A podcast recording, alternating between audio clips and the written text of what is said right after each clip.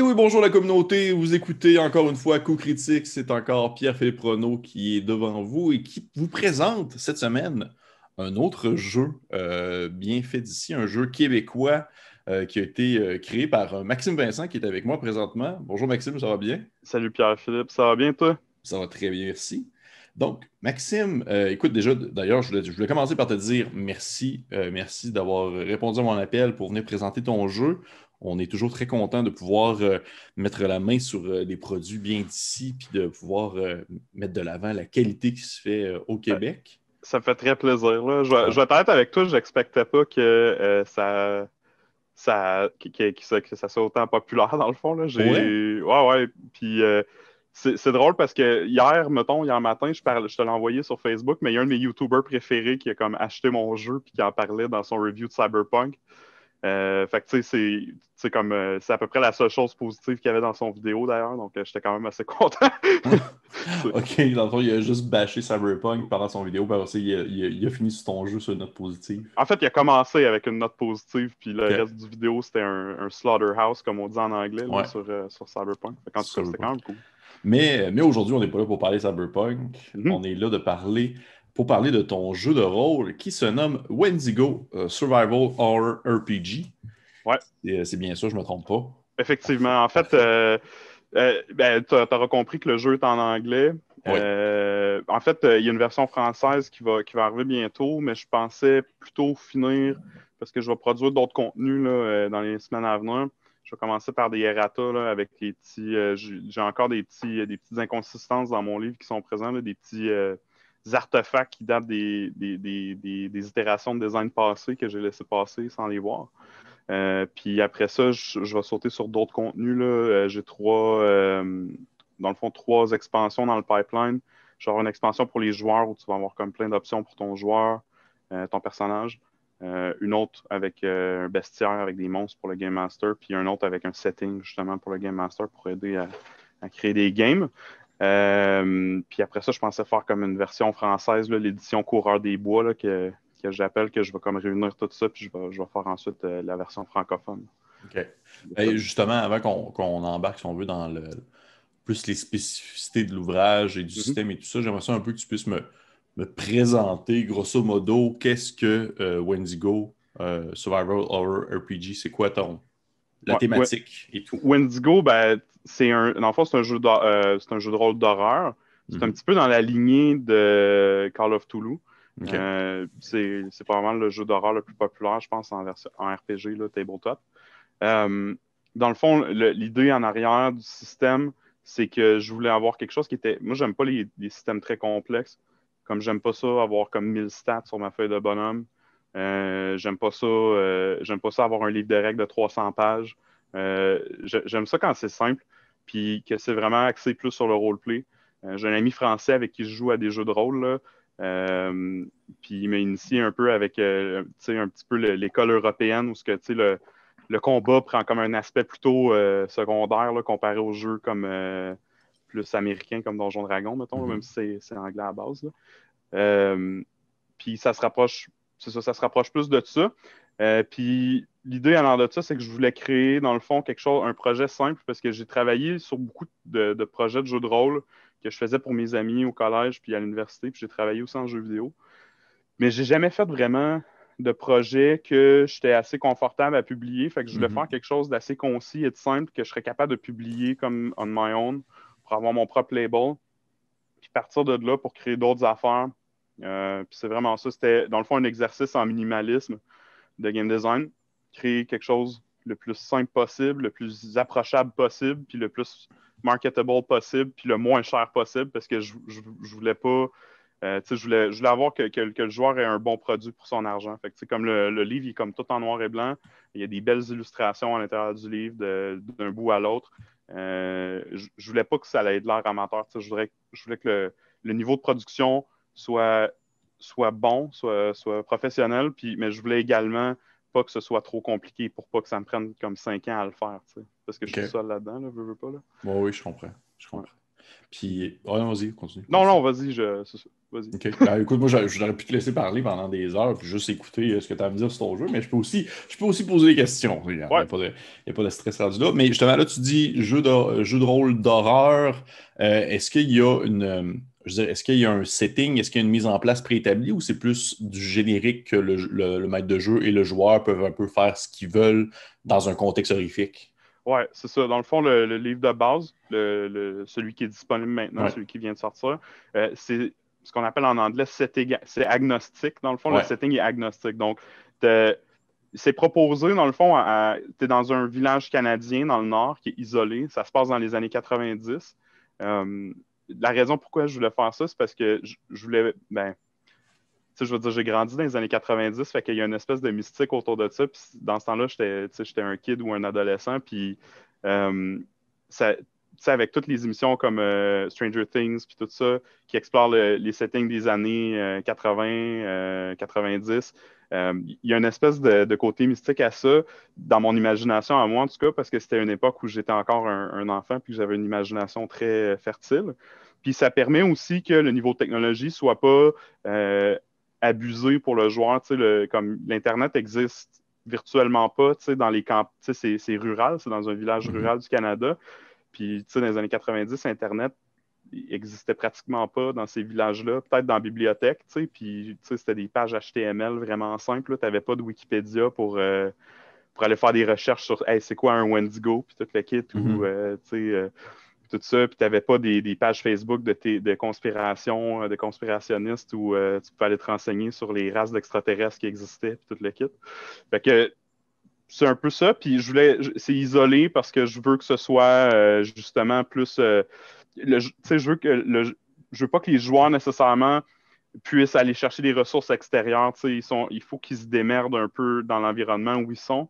Euh, puis j'ai pas donné de nom euh, au setting, mais on, comprendra que le, dans le fond, le setting que je vais produire pour le, pour le jeu, ça va ressembler beaucoup à la Haute-Mauricie, en fait. Ça va être comme une espèce de latuc fantasy un peu c'est un peu à la Lovecraft. Ça se passe, euh, Lovecraft, quand il a fait son œuvre, ça se passe tout en Nouvelle-Angleterre. Mais moi, je, veux que ça se passe comme en Mauricie, en Haute-Mauricie, puis le nom des villes va être, fictif, euh, bien évidemment. J'ai déjà une bonne idée de ce que je veux faire, des landmarks que je veux dans mon jeu. C'est juste qu'il faut que je l'organise dans un document, puis ça, va venir dans la troisième expansion du jeu, euh, rendu là. Puis là, ça va être vraiment établi, mais pour l'instant, c'est très agnostique, puis c'est vraiment ouvert aux joueurs, puis au Game Master. Puis c'est très J'aime beaucoup aussi quand les joueurs participent à, établir un peu la trame narrative.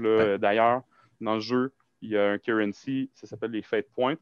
Quand le joueur va participer de façon positive à la trame narrative, il va faire du roleplay qui est entertaining, euh, il va apporter comme du world building un peu. Il va gagner ce currency-là, cette monnaie-là, puis ça va lui permettre d'être dépensé après ça sur des habilités qui vont dépendre de son archétype de personnage euh, ou pour tricher le système du jeu. Euh, pour le permettre, par exemple, de survivre parce que c'est très, c'est très méchant, je te dirais, comme, comme les chances de survie du personnage dans un combat sont très minces. Euh, c'est pas un jeu qui favorise le combat, c'est là en dernier recours, euh, mais pour que ce soit fair, pour qu'il y ait des règles pour ça, mais la plupart des monstres, je te dirais, là, tu veux pas nécessairement les rencontrer non plus. OK. Ben, je veux pas, il y, a, la thématique survie qui embarque, là, ça veut vraiment être plus un niveau de difficulté. fait que là, si je comprends bien, ça, tu me dis que euh, pour résumer, veut pas, oui, il va y avoir un, setting de base qui va être proposé, mais il n'y a aucun problème côté, côté règles, côté chemin archétype pour que le, DM puisse prendre, euh, on va dire, son setting personnel dans son coin de pays à lui. Là. Mettons, quelqu'un veut faire ça plus en Gaspésie, on va dire. Ouais, genre. Genre. T'es un Américain, puis tu veux faire ça, je sais pas, au Wisconsin, euh, whatever, tu sais, c'est ouvert. Puis la première règle que j'ai écrite dans, dans, le, chapitre qui est dédié au système de jeu, c'est que dans le fond, c'est un système ouvert. Les règles sont, sont, sont, pas vagues, mais sont ouvertes à l'interprétation. Euh, c'est très minimaliste. Si tu veux rajouter des règles, tu peux en rajouter. Si tu veux modifier les règles, tu peux le faire. L'important, c'est que le groupe de joueurs, dans le fond, s'entende sur ce qui est fair et ce qui n'est pas fair avant de commencer à jouer, bien entendu. Euh, puis, ben, c'est vraiment quelque chose d'ouvert. Puis, côté setting, c'est sûr que c'est plus exploré j'ai pris une approche, je suis un gros tripeux de jeux vidéo, puis je traite beaucoup sur Dark Souls. Fait que, le setting dans le manuel de base n'est pas vraiment expliqué, euh, à part dans les descriptions des objets, euh, dans les descriptions des monstres dans, le petit bastien que j'ai mis dans, le manuel de base. Euh, Fait que c'est, ça demande un travail interprétatif. C'est pas. J'écris pas genre 50 pages de lore, puis je t'expose euh, comme la genèse du monde en, 10 pages. Là, c'est... Ouais, je comprends. Je comprends. tu comprends un peu ce que mon approche, j'imagine. Ouais. ouais. Puis justement, côté, euh, côté règles, ça ressemble à quoi environ? Oui, en fait, euh, le, système, c'est directement, j'ai fait un. J'ai pris euh, le Black Hack de David Black. Donc, c'est, je pense que tu dois être familier. Là. sauf qu'au lieu d'y aller en D20, moi, j'ai plutôt opté pour un système avec 2 D à 10 faces. Donc 2 D 10. et puis, tu as 6 attributs, dans le fond, violence, agilité, santé, présence, intuition, puis, puis esprit qui vont déterminer les, attributs de ton personnage, dans le fond, ses, capacités physiques, mentales et euh, sociales. Euh, puis il faut que tu roules en dessous de ton, de ton habileté. Donc, euh, il y a certains un système d'avantages et de désavantages, un peu comme dans le nouveau Donjon Dragon. Tu vas lancer 3D, puis tu vas prendre les deux plus bas ou les deux plus hauts, dépendamment de l'avantage que tu as. Ça peut être, par exemple, à cause de ton archétype. Si tu joues un policier, ben, tu peux avoir certains avantages euh, dans certaines actions. Ça peut te donner aussi des désavantages. Euh, je parlais aussi des, des, des faits de pointe, plutôt des points de destin. Euh, tu as aussi un, drama pour ton personnage. puis le drama, c'est comme l'aspect un petit peu traumatique et négatif de ton personnage, son, le, background un petit peu du personnage qui, c'est comme, je veux pas dire un désavantage, parce qu'en même temps, c'est un avantage du côté roleplay, tu sais. Puis quand tu joues sur, ça, tu peux te donner des désavantages, puis mhm. ça, peut te donner aussi des, points de destin pour pouvoir, euh, pour pouvoir euh, plus tard tricher, tu sais, puis te donner un avantage. OK. OK. Ouais, je, vois, je vois un peu le, le, moule dans tout ça. Mais dans le fond, quand tu parlais des avantages et désavantages, c'est vraiment les D10. Dans le fond, ça va être un D10 de plus que la personne va lancer pour euh, réussir ou non une action. OK. Tu prends les deux plus hauts si c'est un désavantage, puis tu prends les deux plus bas si c'est un désavantage.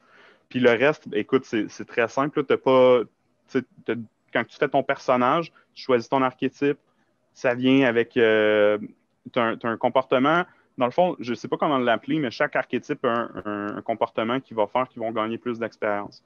Je parlais du policier tantôt. Le, policier, si ça, s'appelle Serve and Protect, ça veut dire que s'il va aider un, autre personnage, que ce soit un player character, un personnage joueur ou un personnage non joueur, il va, il va gagner des points d'expérience. Puis s'il met sa vie en danger, pour aider une autre personne, ça va être encore plus d'expérience.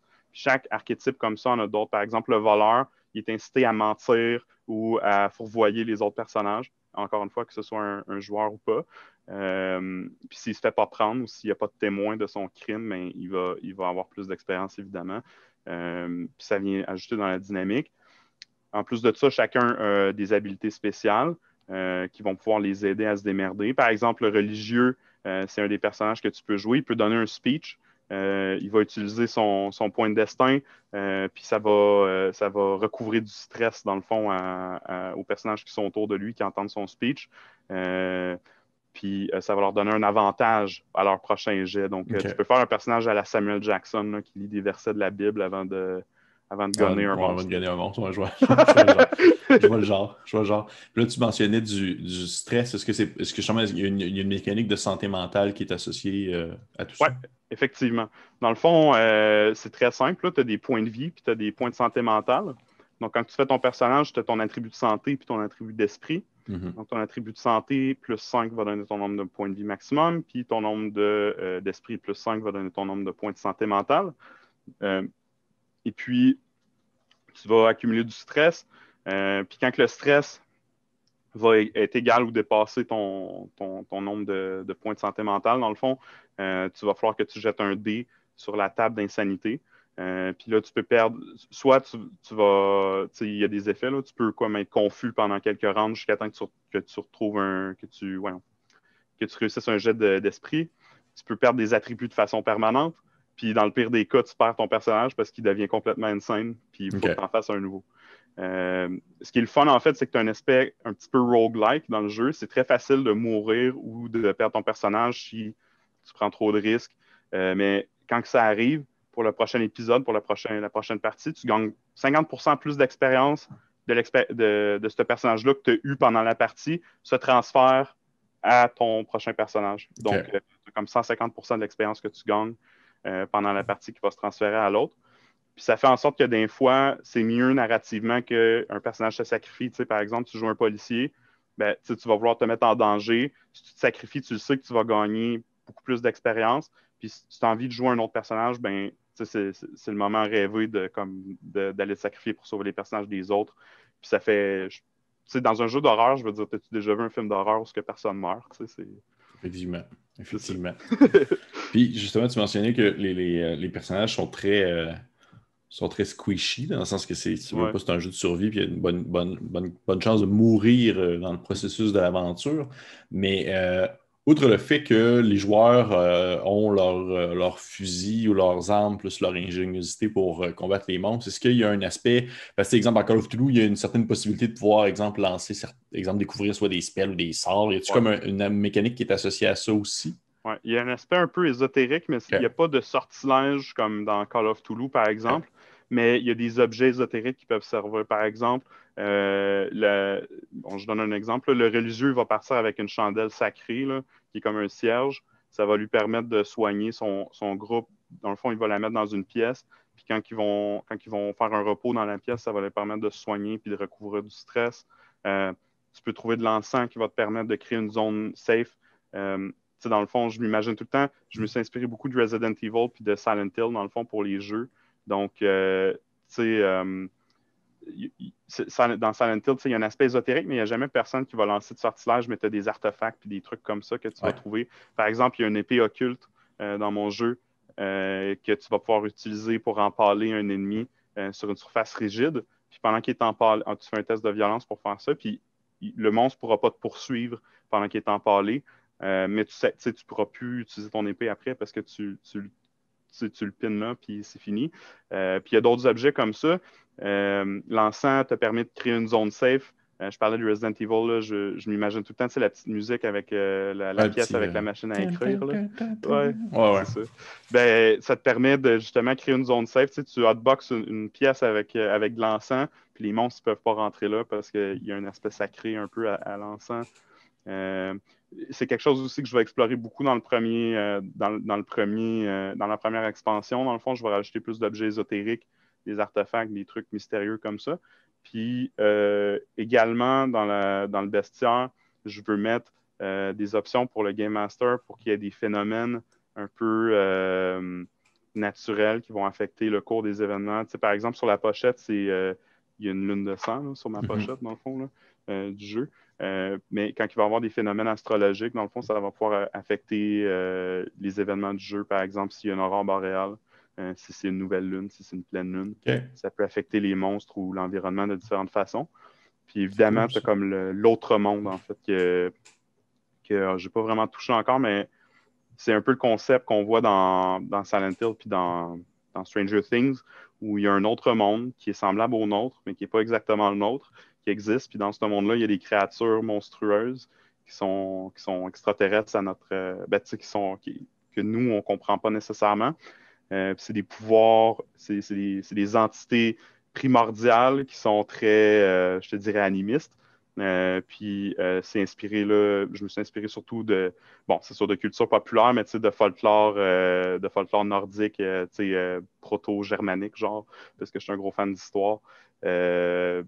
puis dans le village où, où, le jeu va se situer, le, j'appelle ça de veil en anglais, mais comme le, le, linceul entre les mondes est très mince. ça fait qu'il y, a des phénomènes paranormaux qui peuvent se produire euh, aussi. Mais je ne veux pas nécessairement que ce soit très in your face. Je, je, veux que ce soit plus quelque chose qui soit dans le background. Même les monstres, je les ai dessinés, j'ai décrits dans le livre, mais évidemment, idéalement, le personnage ne le rencontrera pas. Ils vont peut-être le voir passer, voir une ombre dans la forêt. Ils vont peut-être. Euh, mais tu sais, s'ils voient le monstre, ils sont probablement déjà morts. Puis, c'est plus euh, un mystère. Oui, mais ben, justement, c'est ça. Tu veux avoir une approche, tu veux avoir une, une, approche qui est plus tournée vers les. Euh, j'imagine que les joueurs, en début de partie, leurs personnages ne vont pas nécessairement croire aux créatures en général. Exact. C'est pas comme des Hunters, comme dans, dans Dark, World of Darkness. World of Darkness, ouais, c'est ça ils sont pas, c'est pas des chasseurs de monstres professionnels, c'est des gens comme toi puis moi qui ont une job. là, j'ai juste cet archétype, mais dans le prochain, je vais en faire peut-être une vingtaine où tu vas pouvoir jouer un plombier ou un, mécanicien. Mm-hmm. Euh, c'est pas des gens qui ont des pouvoirs extraordinaires, c'est juste euh, des gens normaux qui dealent avec des affaires euh, paranormales. Oui, ben, d'où justement l'aspect survie qui, revient encore. Oui, c'est ça. juste juste pour savoir un peu, oui, là, on comprend le jeu, on voit un peu la mécanique, le setting et tout ça. Euh, je serais curieux de savoir un peu ton, ton processus, comment tu en es venu à faire ce jeu-là? Ça a été quoi ta première étape? Euh, qu'est-ce que tu as mis sur papier en premier? Qu'est-ce qui ah. euh, comment tu as fait ah. germer ça? Oui, c'est bon, c'est une bonne question. Ben, en fait, ça fait longtemps que je, travaille en, en, jeu vidéo. Comme je t'ai dit, ça fait vraiment longtemps que je travaille, encore plus longtemps que je travaille avec du jeu de rôle. C'est surtout pour mes amis, en fait. Je fais des jeux pour que je joue avec mes chums et qu'on ait du fun. Euh, j'en ai fait une coupe. Celui-là, en fait, ça fait vraiment longtemps que j'ai eu cette idée-là. Je suis vraiment un gros fan de Silent Hill. Puis au début, ce jeu-là, c'était comme j'avais pris le Black Hack, puis j'avais juste mis un, j'avais juste mis une pochette, c'est comme un skin de Silent Hill par-dessus. C'était, c'était vraiment au début, la première game de ce jeu-là qu'on a joué, tu étais dans l'univers de Silent Hill, euh, carrément. Euh, puis là, ben, les, les, gars, ils ont vraiment aimé ça. Puis je me suis dit, ce serait vraiment une bonne opportunité pour comme aller un petit peu plus loin, puis pas faire juste un. Tu sais, je voulais pas faire juste un rip-off de. Puis tu sais, je veux dire, Konami m'aurait probablement actionné. Oui, oui. J'aurais pas pu publier ça, mais fait tu sais, j'aimais ça, par exemple, le jeu d'horreur. J'ai tout aimé les jeux de survie, tu sais.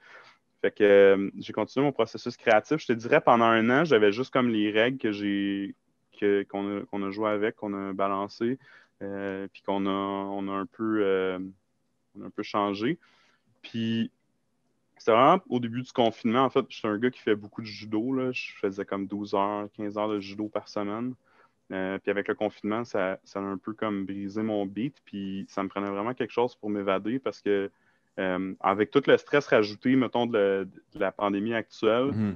puis avoir aucun exutoire, dans le fond, pour me, pour me comme enlever tout mon stress, j'ai commencé à écrire plus, j'ai commencé à faire une. J'ai mis ça en page de façon plus professionnelle. J'ai commencé à faire beaucoup de dessins. En fait, le, je te dirais le, le, plus gros du travail dans, dans, le manuel, c'est beaucoup les dessins parce que c'est du travail de moine, comme on dit. Là. Ouais. Puis, euh, tu sais, il fallait beaucoup que je, m'inspire parce que je suis un excellent, je suis excellent pour copier les dessins, je suis excellent pour copier quelque chose, mais je suis pas. Euh, ben, il y a beaucoup d'artistes qui sont comme ça. J'ai étudié en histoire de l'art, puis euh, tu regardes Déjeuner sur l'herbe, c'est comme il y en a trois, puis c'est comme la même peinture, c'est juste que c'est pas les mêmes personnes. Puis fait que tu sais, j'étais allé sur euh, Etsy, j'étais allé sur plein de sites Pinterest, Google Images, je les ai toutes faites pour essayer de trouver de l'inspiration visuelle pour mon jeu. Euh, j'ai pris des photos de mes amis. Tu sais, le criminel, le médic, puis le, prêtre dans le jeu, le, religieux. C'est trois de mes chums, dans le fond, qui avaient des costumes. Que je les ai, ils se sont posés pour moi. Je les ai dessinés, tu sais. Euh, puis c'est ça, dans le fond, parce que je voulais créer une identité visuelle au jeu, euh, puis faire de quoi qui, était, qui était, cohérent et qui était cool. OK. Puis suite à ça, j'imagine, là, le jeu présentement, il est disponible en, il est disponible en PDF, mais il est aussi disponible en, dans le fond, physiquement? En fait, je n'ai pas release de PDF encore. Il est disponible en format euh, paperback sur Amazon. C'est un paperback de 48 pages, je pense. Euh, ça coûte 10 euh, ben, peu importe le pays où tu te trouves, en fait, je l'ai indexé. Là. Si tu es aux États-Unis, ça coûte 10 US. Si tu es en, en Grande-Bretagne, ça coûte 10 livres sterling. Au Canada, c'est 10 canadiens. puis, par exemple, au Japon, c'est comme 1000 yens, parce que c'est ça. puis, j'ai, puis je ne sais pas si je vais faire un release en PDF parce que, tu sais, je veux dire, euh, je sais, j'ai jamais, tu sais, je, comprends l'attraction d'avoir un document PDF, euh, mais tu sais, honnêtement, est-ce que ça vaut vraiment la peine? Tu sais, si le jeu, il coûte déjà 10 là, tu sais, que, que, je sorte un PDF à 5 est-ce que ça va vraiment valoir la peine? Je ne le sais pas. J'y pense, en tout cas. Euh, c'est la version 1.0 d'ailleurs qui, est disponible là. Je suis en train de travailler sur la version 1.1 parce que, euh, comme je t'ai dit, j'ai encore des petits artefacts de conversion dedans que qui m'ont échappé, qu'il faut que je mhm. corrige. C'est sûr que je vais donner des PDF gratuits euh, sur Amazon pour le update, pour ceux qui ont acheté la version 1.0, pour pas qu'ils soient désavantagés par rapport aux autres. je vais voir ça. OK. Mais j'imagine que tu vas mettre le, lien dans la description. Oui, oui, tout va être dans la description concernant les, liens disponibles euh, concernant qu'on soit euh, notre communauté, qu'elle soit au Québec ou euh, en, Europe présentement. Ce que je vais faire, par contre, je vais peut-être le mettre sur DriveThru RPG. Donc, je ne suis pas, comme. je suis pas j'ai pas encore fait le processus pour ça parce que déjà Amazon, c'était déjà quelque chose, tout le processus pour, euh, pour publier là-dessus.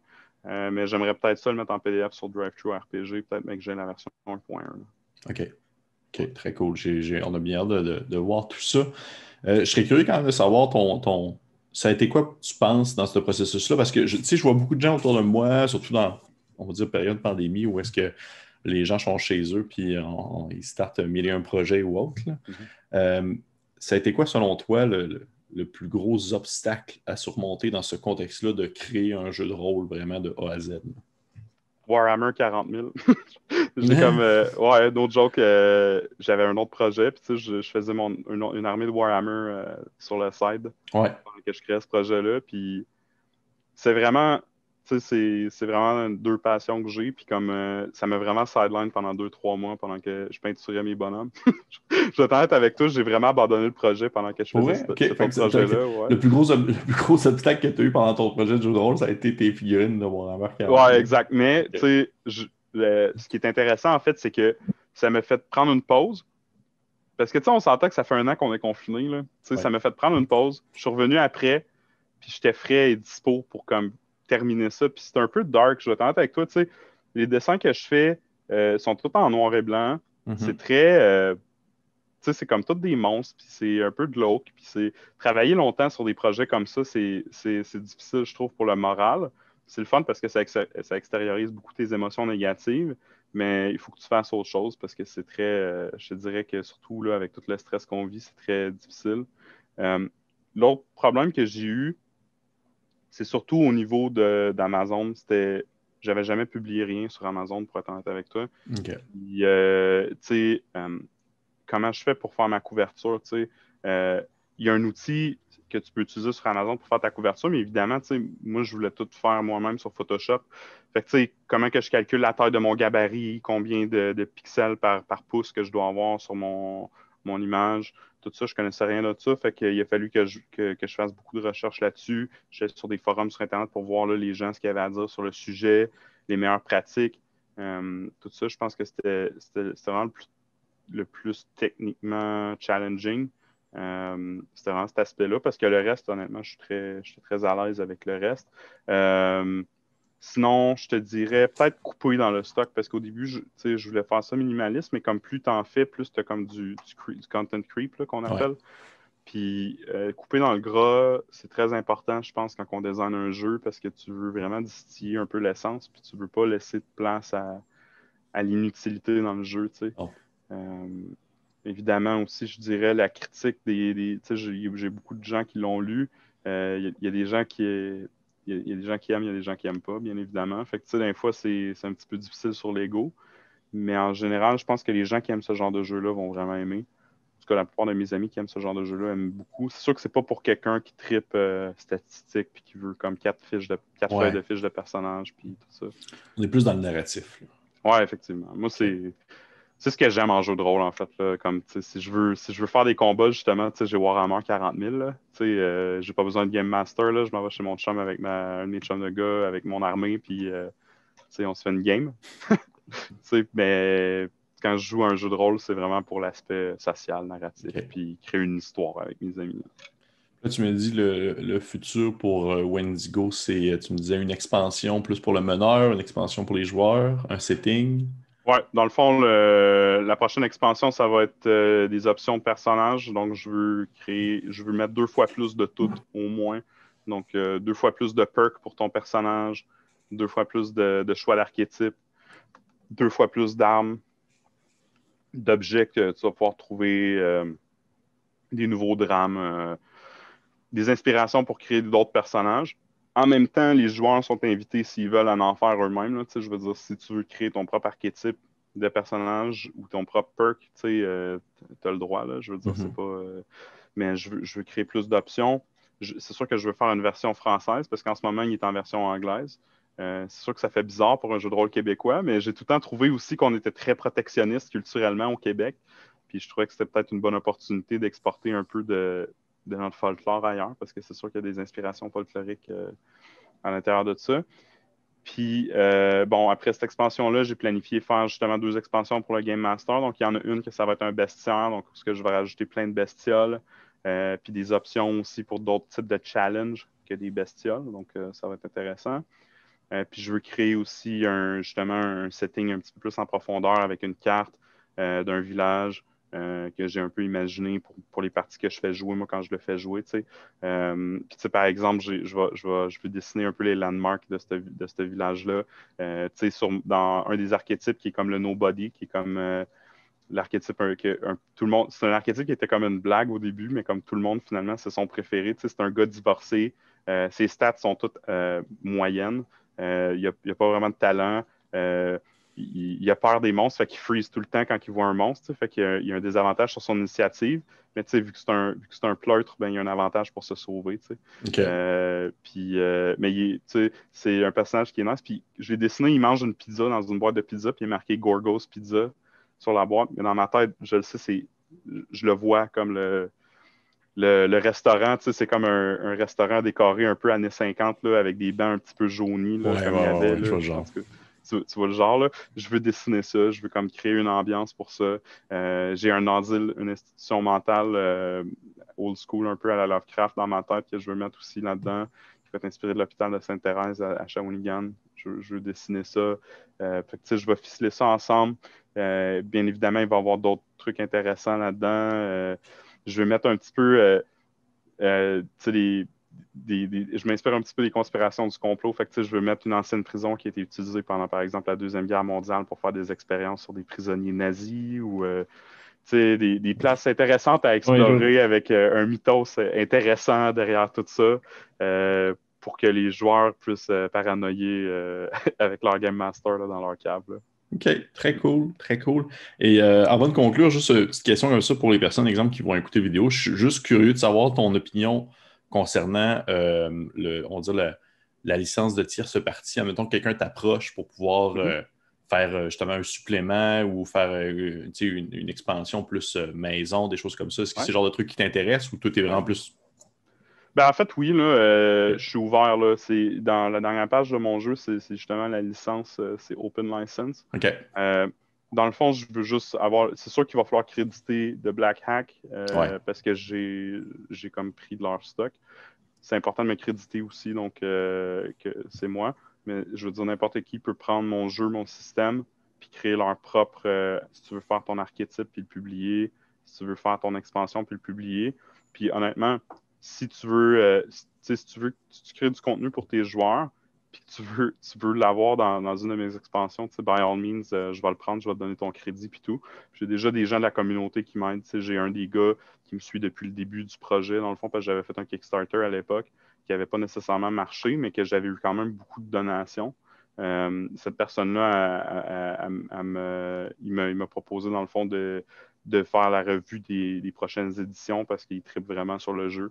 Euh, fait que, si c'est quelque chose qui vous intéresse, si vous voulez faire des dessins, whatever, euh, allez-y. Je ne fais pas ça pour l'argent de toute façon. Je vais être honnête avec toi. J'ai vendu beaucoup de copies, mais je le vends 10$. Je pense que je fais même pas. Je dois faire 2-3$, je pense, par copie. Je ne suis même pas sûr que je fais 3$ sur, euh, sur la copie. C'est minuscule en termes de marge de profit. Ce n'est pas une entreprise pour, euh, pour faire l'argent. Je fais vraiment plus par passion. Puis comme je veux me mettre aussi, je veux me créer comme une espèce de marque de commerce. Puis commencer à, à mettre mes projets un petit peu publics pour que les gens puissent y jouer. Très cool, très cool. Hey, merci beaucoup, Maxime.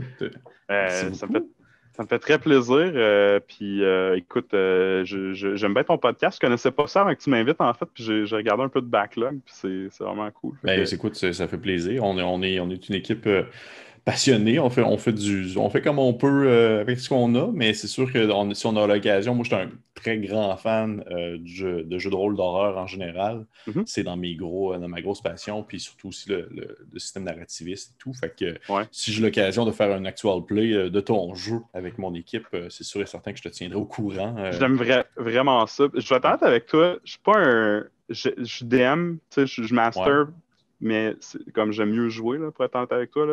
Euh, j'ai fait un jeu que j'aimerais jouer, pas nécessairement un jeu que j'aimerais, j'aimerais master. Mais si jamais tu veux master mon jeu puis que tu veux me faire une partie un jour, je serais vraiment très intéressé. Ben, éventuellement, c'est sûr que je vais faire des sessions de jeu moi-même. Fait que je vous inviterai peut-être si vous voulez ben participer. Euh, puis aussi, j'aimerais dire, je vais, laisser je vais te laisser les liens. Euh, j'ai un, hoodie officiel de Wendigo, en fait, qui est ah, très euh, coquet. Euh, c'est sûr qu'il est beaucoup plus cher que le livre, mais c'est mais il est très confortable. Puis si vous l'achetez tout, on va tout avoir l'air d'une gang de cultistes. Fait que c'est vraiment nice parce qu'il est blanc. puis je vais te laisser un lien pour le livre, puis ma page Facebook si vous voulez me suivre. je pose des memes sur ma page Facebook. Euh, ben, pas ma page du jeu, dans le fond. Mhm. Puis je poste aussi des updates de tout ce que je fais. Puis souvent, les dessins, en fait, que je vais mettre dans le jeu, je les poste d'abord en exclusivité sur ma page Facebook euh, pour que les joueurs puissent voir. Puis je mets des samples d'un fois. c'est quand que je, mettons, je fais des nouveaux archétypes, ben, mhm. je, vais mettre carrément l'archétype euh, qui est en comme le, brouillon, dans le fond, sur le je le laisse là. Puis les gens ils peuvent s'amuser même avec, même avant que je sorte le livre. Là, Fait que j'imagine que justement, pour la, poursuivre l'actualité de l'ouvrage et de la gamme en général, la meilleure manière, ça va être la page Facebook. Oui, vraiment. C'est sûr que je pose pas souvent. Là. Je suis pas un gros. Euh, je, suis vraiment pas un adepte du média social. Euh, mais euh, mais tu sais, à chaque fois que, que, que, je fais que, je fais un update sur mon jeu, ben, je, je, le mets. Parfait. Euh, c'est là qu'il faut suivre. Parfait. Bon, ça marche. Fait qu'on va mettre ça en lien. Donc, encore une fois, ben, merci beaucoup, Maxime Vincent, d'être venu présenter euh, ton jeu euh, Wendigo, Survival Horror RPG. Ça qui va, être, qui va être traduit en français, j'imagine, en 2021 ou. Ouais, ouais, ouais. J'imagine qu'à l'intérieur de l'année, j'ai ma, ma, conjointe, m'a proposé de m'aider avec ça parce que je parle français, là, je veux dire, je suis francophone d'origine, mais j'ai tellement d'idées en ce moment pour, pour ajouter du contenu que c'est pas nécessairement ça que j'ai en tête de faire en premier, mais elle, va, m'aider avec ça. Puis euh, je, te dis, je te dirais que je veux pas mettre de date en fait parce que je veux pas me presser. C'est comme le jeu, j'avais pas vraiment mis de date dessus.